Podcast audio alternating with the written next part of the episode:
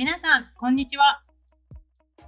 パロアルトインサイト CEO の石積智恵です。こんにちは CTO の長谷川隆久ですインテグラルの山崎です。本日もレベル5 by パロアルトインサイトをお聞きくださりありがとうございます。今回はリスナーの皆様からいただいたコメントにお返しさせていただきたいと思います。本当にもうリスナーの方からコメントいただけることが何よりも嬉しくて、本当ありがとうございます。情報インプットをするのに使っているメディア、おすすめのウェブサイトなど教えてくださいという質問をいただきました。長谷川さん、なんかおすすめのサイトありますか？私はもうやっぱりあの昔からよく見てるサイトはハッカーニュースですね。あのハッカーニュースは結構やっぱ毎日何回もチェックしてしまう。あの Y コンビネーターの、えーまあ、ポール・グラムが始めた、えー掲示板みたいなサイトで、まあ、そこにあのあらゆる面白い記事とかを投稿してでみんながコメントをするみたいな、えーサイトですけれどもやっぱりそこに面白いテック系の話題とか、えーが上がってきたりあと技術系の話題だとなんかプログラミング系であの今こういう技術が面白いとかこういうプロダクトが面白いみたいなのがよくハッカーニュースで出てくるので、ハッカーニュースはよく使っています。はい、ハッカーニュース、本当私も好きで、なんかいいのが、有名なメディアの記事だけじゃなくて、個人のブログとか、いろんなところをソースにして、キュレーションして、で、本当に、あの、みんながボーティングしていいのがどんどん上に来るじゃないですか。だからすごい、その、メディアって特にアメリカは右か左かみたいな、偏ってる保守派かリベラル派みたいなので、どのメディアで情報収集するかで、得られる情報の質や、まあ、方向性が違うリスクがあるんですけど、ハッカーニュースの場合、その、そういった個人のブログですとか、企業のブログみたいなのも同じソースとして扱うので、そこがあの多様性が生まれて面白いなと思います。山崎さんはどうですか？日本でどんな収集をしそうですね。てますか私はまあちょっとベタベタな感じではあるんですけれどもある特定のサイトっていうよりはですねまあこう今更みたいな話なんですがツイッターで情報収集をすることが結構多いかなと思ってまして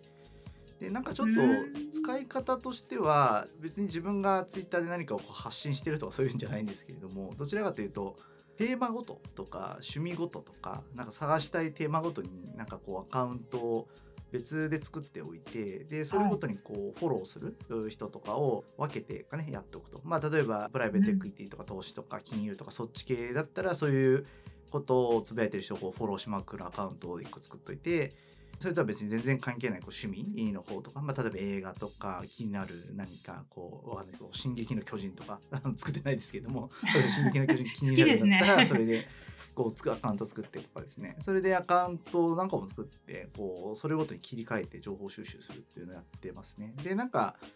利点としてはあのもうなんて言うんだろう結構ツイッターやってる人すごいテーマごとに多いのでどんどんどんどん勝手にその人たちがあの情報を集めてくれるのでそれをこう見るのでこう結構十分最新のリアルタイム情報っていうのが入ってきたりするのでいいっていうのと、まあ、やっぱ分けた方が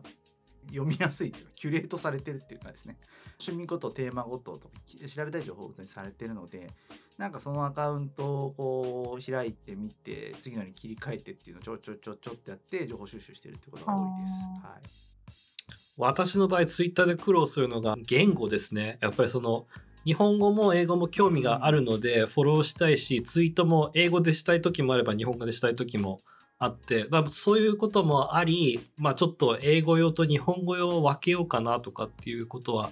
思ったりもしたんですけども結局めんどくさいから1個のままですね。分けたら確かにね集まる情報がちょっと変わってくるとかするし、まあ、自分で発信することもする人だったらそれごとにね層も変わってきたりすると思うからなんかいいかなと思うんですけどねなんか私たまたまこのやり方を知ったのは昔女子高生とか女子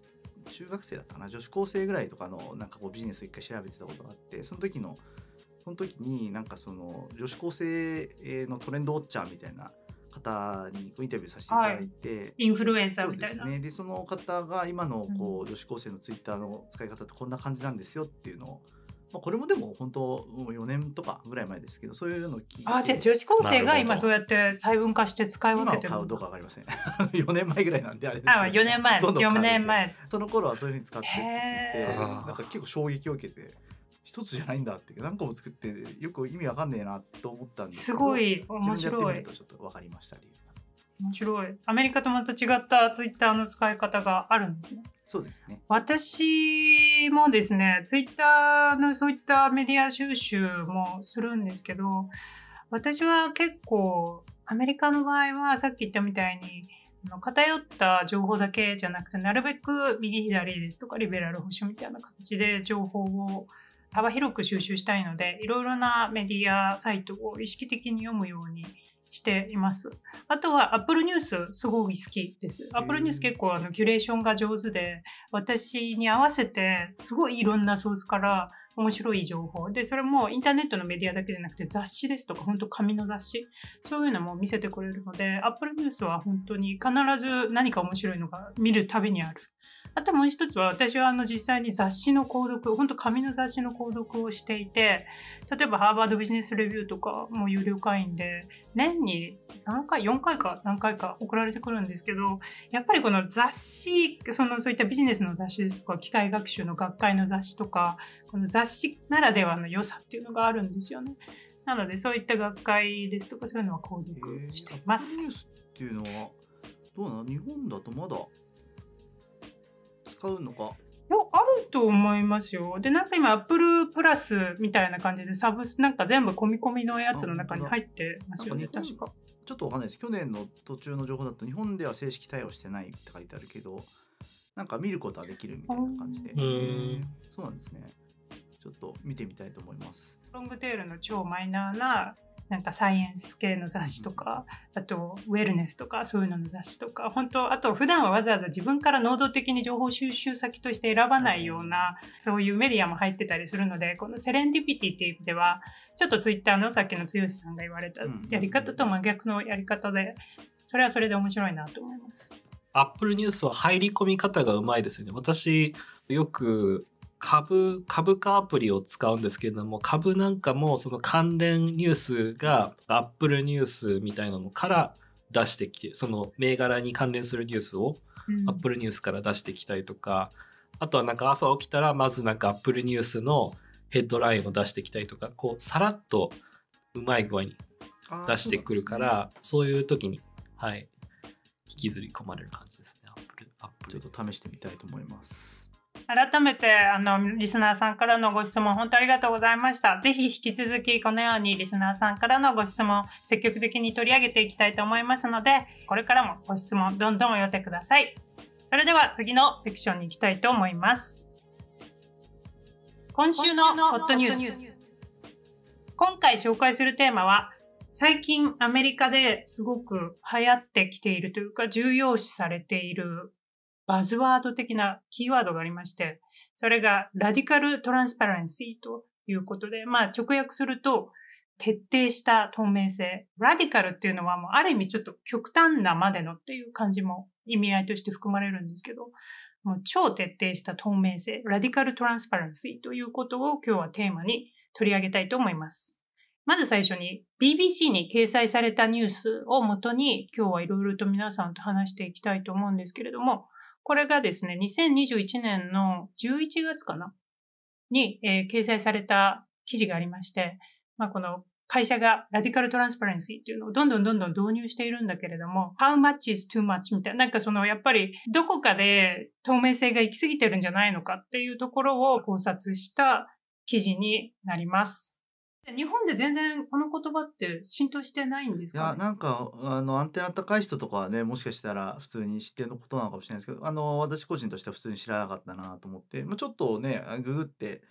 この記事読んだ後に調べてみたんですけどそんなにねあんまりこう日本の中ではこう広がってないというかですねあのコンセプトなのかなと思っていて非常にこう、うん、面白いなと思って是非今日は話を聞聞きたいなというふうに思ったところです。うん、なんかこういったコンセプトっていうのは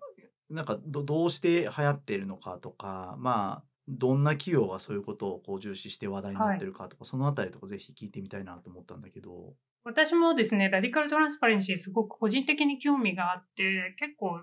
このニュースを追っていて私が感じるこのアメリカでここ数年なんでこれが流行ってきているかなんですけど2つ用途が用途というか目的があるのかなと思います。で1つがやはり人事ですね。人事やリーダーシップに関する、まあ理由として戦略的に取り入れる会社。で、二つ目がマーケティングですね。で、その一つ目の人事なんですけど、やっぱりあの、まあ、特に2016年 Facebook、ケンブリッジアナリティカ問題以降、そのアメリカ人が、その、やっぱりその企業が何かをこの隠蔽する、知らなかったですとか、まあ、隠す。やっぱそういうところに対してすごくセンシティブになってきていたんじゃないのかなって思うんですよね。で、やっぱり、で、その逆が、その隠蔽というか、まあ、その知らないふりをするの逆がやっぱり公明正大に公開する、透明性を高めるですので、やっぱりそういったその、リアクション、その反応っていうのが多分一つマクロな要因としてあったのかなっていうのと、あとその人事的な戦略で徹底した透明性を実行しているのがネットフリックスなんですけど、ネットフリックスなんかは社員の給料とかももう全部公開してるんですよね、社内で。ですので、この皆さんが例えば自分の上司がいくら稼いでるかとか見れるし、自分の同僚がいくらもらってるかも見れる。それは職位ごとにっていうよりはもうバイネームぐらいで分かっちゃう感じなの？そうだと思う。なんか、長谷川さん、ネットフリックス本社行った時どうでした？なんかお友達会いに行って、ネットフリックスの。はいあの時、すごい面白かったって言ってましたよね。ありました。ネットフリックスのディレクター、ディレクターレベルとか、なんかマネージャーレベル以上は、もう全社員のバイネームで給料が見れるっていうやつらしくて、やっぱりその自分の上司がいくらえー稼いでるかとかいう、やっぱりアメリカって良くも悪くもうんメトリックス社会だと思うんですよ。なので、やっぱりそういったメトリックスを全部出すことによって、ああいつがあれだけやってるんだったら、まあ、その自分もこれくらいかなとか、やっぱそういった比較するバロメーターにもなるし、あとはやっぱり社員もやっぱそんなに給料もらってる社員がいたら、やっぱりそう、それだけもらってるっていうのがみんなが知ってるから、やっぱそれだけのパフォーマンスを出さなきゃいけないっていう、まあプレッシャーにもなるっていうところがあって、それでやってるんじゃないかなっていうふうに思いましたね。あとはやっぱりネットフリックスで言うと、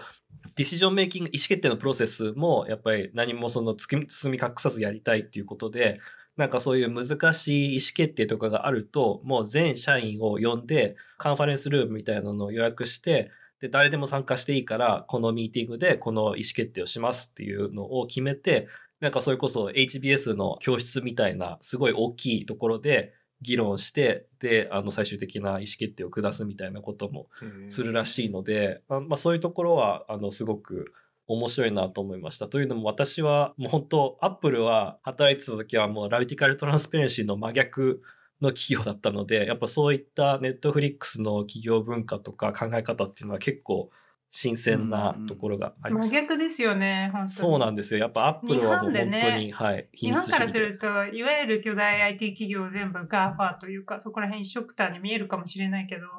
こういった人事制度一つとってももう全く逆ですよね。アップルなんて、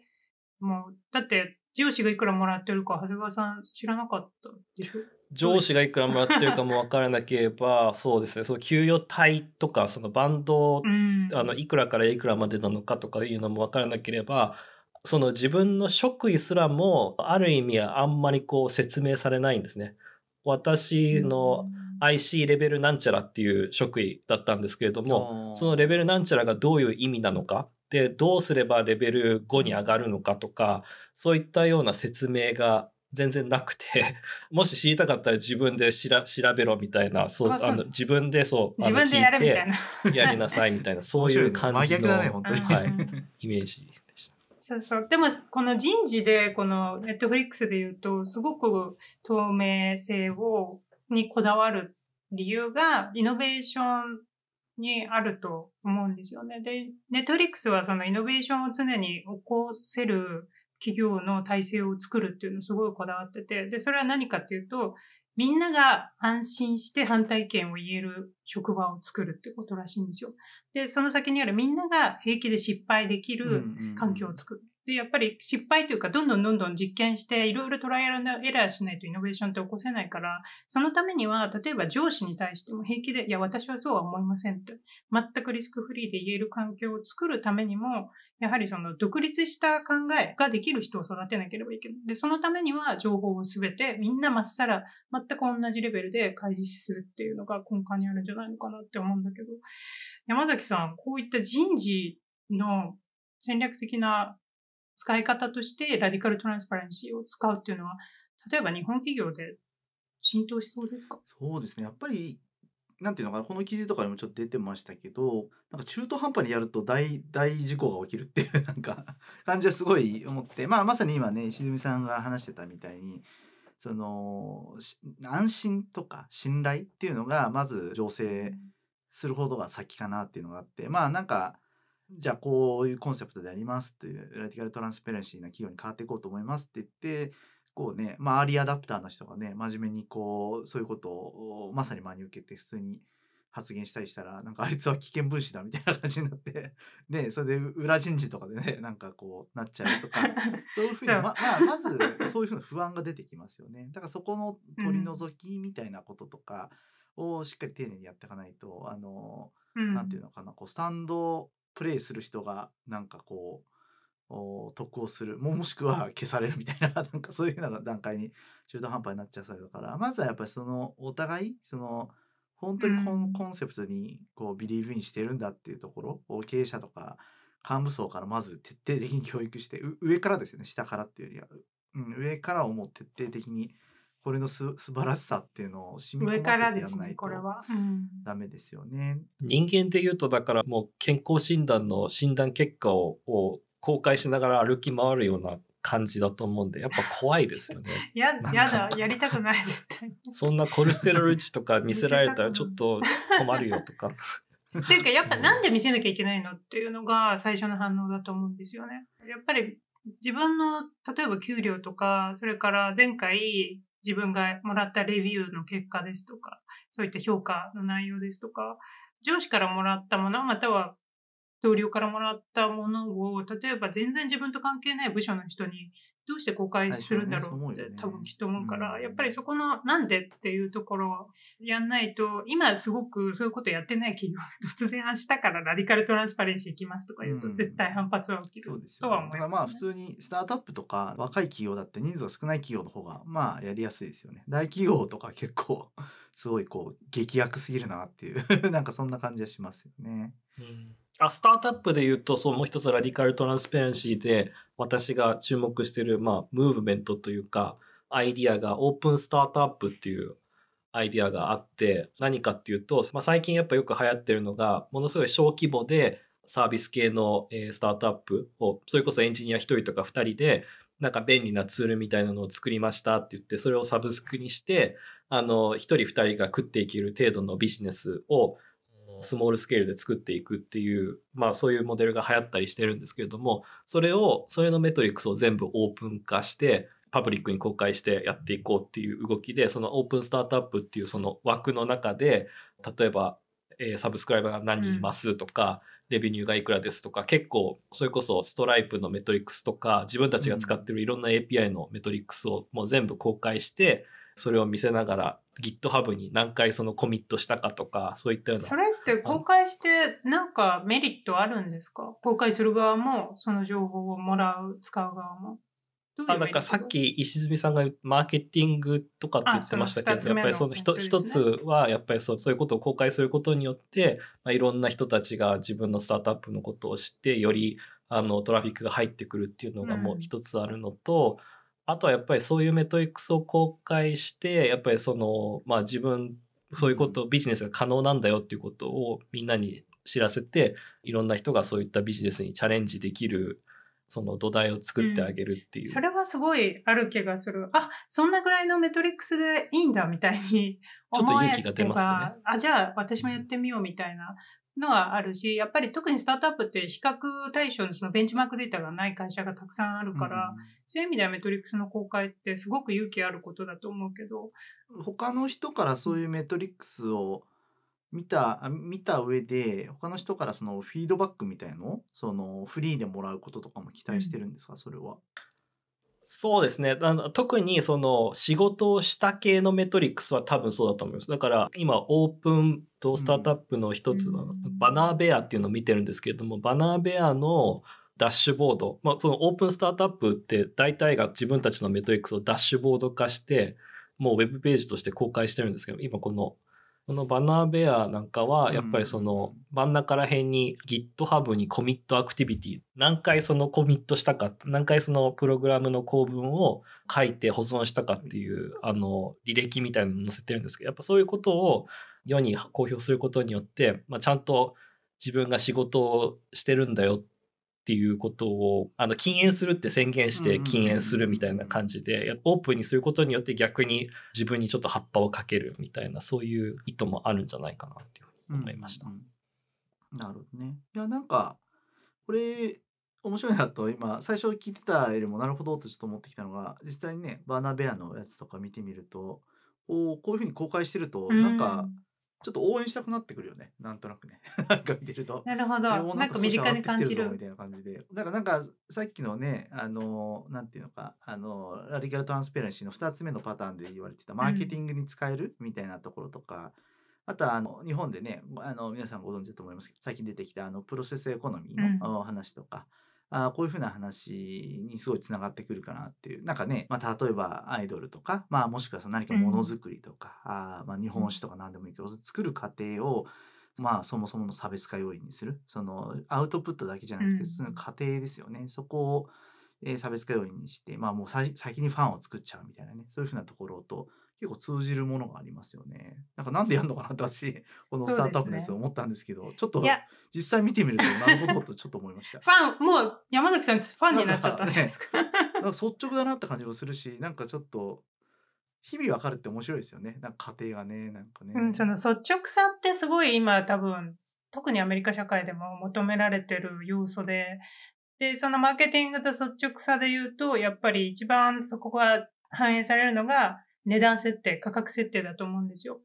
最近すごくアメリカでニュースになってたのが、アメリカで有名な実業家、マーク・キューバンっていう NBA のチームのオーナーでもあったと思うんですけど、マーク・キューバンが新しいスタートアップ、それが医薬品を売るスタートアップなんですけど、すごい注目されてて、中間マージンや価格競争がないことを売りに、医薬品を可能な限り低い金額で販売するオンライン薬局のスタートアップなんですよね。これがもう本当にこのいわゆるすごく規制されていた産業を根本から変えるんじゃないかという期待が集まっていて、特にやっぱりこの透明性がなくて消費者に対して問題だった、その価格価格設定どうやってやってたのよっていうのをどんどんどんどん公開していく。それもやっぱりプロセスエコノミーにもつながるし、じゃあどういう人が何をこの政策の過程で関わっていったのかっていうのを見せることで、あ、だからこういう価格なのねって消費者に納得してもらえるような、それがやっぱり特にこういう医薬品業界ですとか、そういった業界で今後増えると、それは消費者にとってもプラスになるのかなとっていう気がしますね。なんかそういう原価みたいな話で言うと、ね、我々の HBS の先輩でもある、あの、ね、岩瀬大輔さんっていうのが日本であの起業したあのライフネット生命？あれとかもまさにそういうコンセプトでできてましたよね。生命保険業界のなんかこう原価とかがよくわからんっていうふうな中で、まあ、そういうのをこうある種開示してそれで、えー、生命保険の価格自体にこう透明性を与えるみたいな形の売りでしたよね。岩さん自体はね、もう今、あの、違うお仕事をされていますけれども、うん、なんというか、こう、一石を業界に投じた感じではありましたよね。まあでも本当、プロセスエコノミーっていう話で、なんか家庭を見せるっていうところの価値があるっていう、うん、そこはなんかね、日本にこう今、伝わってるというか、なんかこっち、あの、流行ってる感じは、流行り出してる感じはするんですけど、前者のところの話っていうのはまだ、なんだろうね、文化的な問題とか企業風土の問題とかからまだそんなにこう日本の方でやろうという感じになってない感じがしますよね。うん、まあ、なんか記事でも働いてたけど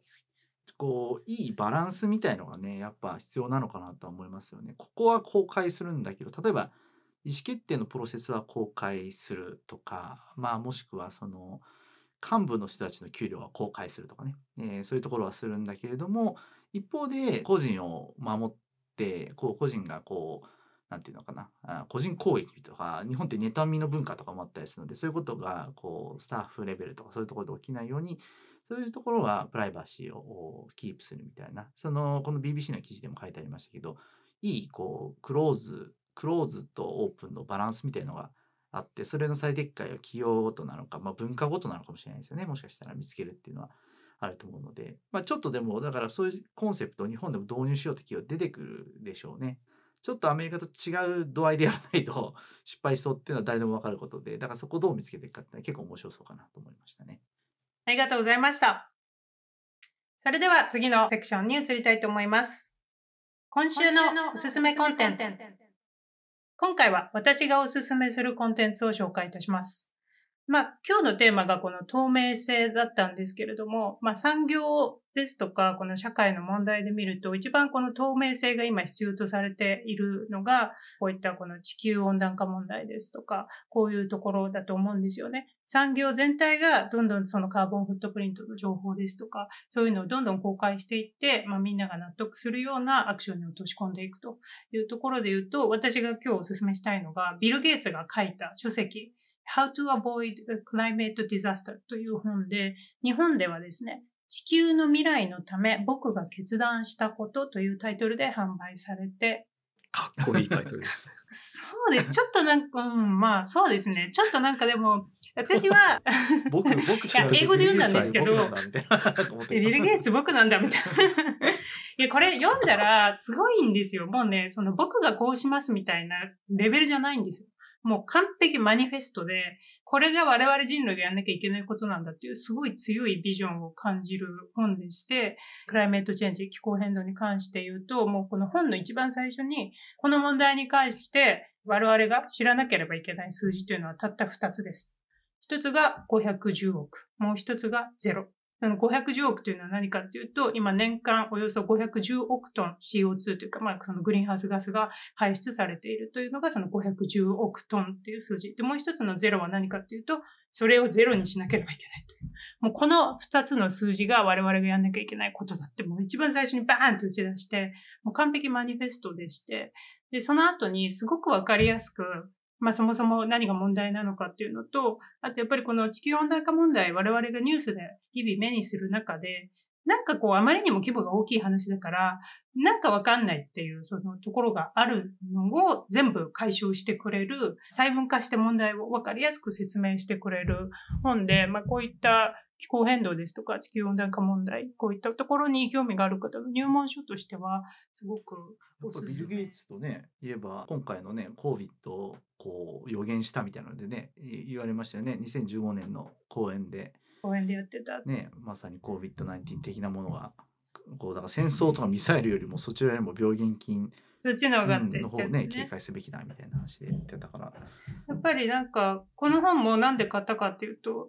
娘がビル・ゲイツに関してなんかプレゼンテーションを学校でするって言って授業で一環で。でも、なんかマイクロソフト時代のプレゼンよりも、その後にやってるビルメリンダ・ゲイツ・ファウンデーション、慈善団体ですよね。あれで何をどんな活動をしているかにフォーカスしてプレゼンしたいっていうんで、結構そのビル・ゲイツのネットフリックスのドキュメンタリー、 Inside Bill's Brain っていうのも一緒に見て、あれもすごい面白いとおすすめなんですけど。で、それをきっかけで、じゃあ娘にぜひ、今ビル・ゲイツが何やってるか、この慈善団体の一環としても、あとスタートアップでも結構ビル・ゲイツ今この地球温暖化問題解消のためにいろいろとやってるんですけど、っていうふうで娘のために買ったら娘全然読まないで私がめっちゃ読んじゃったっていうところです。でも、そう娘めちゃくちゃ意識高えなって今思ったんですけど残念でした。そう。いやでもねそういうのにこうこう子供の頃から触れる世代なわけですよねそうで、なんか、アメリカって、私の周りだけかもしれないんですけど、グレタさん結構子供に人気で、か、そう、それこそ小学校の子とか、もうグレタ、グレタさんのこともそれこそプレゼンとかで見見る機会も多いし、やっぱりあの、身近、やっぱりね、あの、身近に感じるんでしょうね。それで、まあ、タイムの表紙にもなりましたし、タイムズ。なんかすごく人気で、でもきっかけはそれで良くて、やっぱりその家族で子供と一緒にこの問題についていろんな角度で話すことが大事だと思うんですよね。だからそういう意味でもビル・ゲイツが書いた本っていうことで、ちょっと導入しやすいかなという意味もあって、ぜひ皆さん読んでいただきたいなと。そうですよね。やっぱり子供もそうだし、あとはなんかこうね、ビジネスとかから、あある種こう、あ上がった方っていうかね、うん。そういう人が語ることって結構やっぱり革新のことを語りますよね。っていうのは、ビジネスやってるとこうししがらみとかねいろいろあったりしてなんかこうとはいえここがこうでとかそういう足かせがありますけどなんか子供とかあとはある種何かを成し遂げた方とかでフリーになってる方って、まあ、まさにこう本質的な問題をこうしがらみなく語れたりするのでなんかすごいいいですよね、本当うんちょっと読んでみたいと思います。あとやっぱり投資的な観点を持ってますよね、ビル・ゲイツって。やっぱり数字をちゃんと持ってきたり、じゃあそのね、510億をじゃあ下げるために一番大事なことは何なのかとかっていう考え方をするので、やっぱりそうんやっぱそういう意味で、まあ軸はあくまでもそのマイクロソフト時代にあ培ったそのビジネスセンスでもっていろんな問題をオプティマイズもしくは解決しにいってるのかなっていうあのうん印象を受けます。うん。そう、だからそのビル・ゲイツの思考プロセスが垣間見れるっていう意味でも、あとやっぱりテクノロジスト、やっぱこのテクノロジーで解決できるってすごく信じているので、そのいろんなテクノロジーの紹介もあって、うんうんうん。あの網羅されているので、ぜひこの問題に関して興味がある人は読んでもらいたいと思います。さて、早いものでお時間がやってきてしまいました。この番組、レベル5 by パロアルトインサイトは毎週木曜の朝に公開します。番組を聞いてくださった方は感想や質問など些細なことでも結構ですので私のツイッターにコメントをいただくか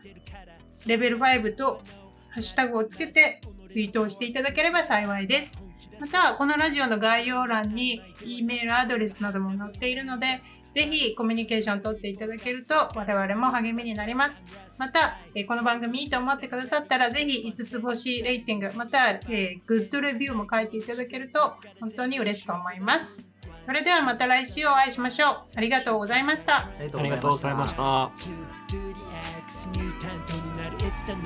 た。level five 最終形態 transform Got to do the X ミュータントになる It's the norm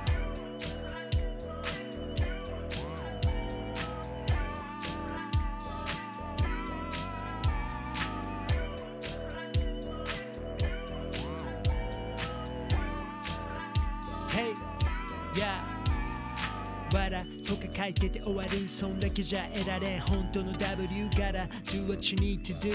どっかで上げてく My value この先行ったら絶対ある壁それ越えてく天気は晴れ。どうもみたいに開いた口みんな驚きこれ毎開いた口今出たアイディアすぐ検証実現。フェーズへすぐモーションキラーメンタル持ってりゃいらない事例に前例は全部が無用 One, two, level 5最終形態 transform to do the X ミュータントになる It's the norm One, two, level five 最終形態 transform Got to do the X ミュータントになる It's the norm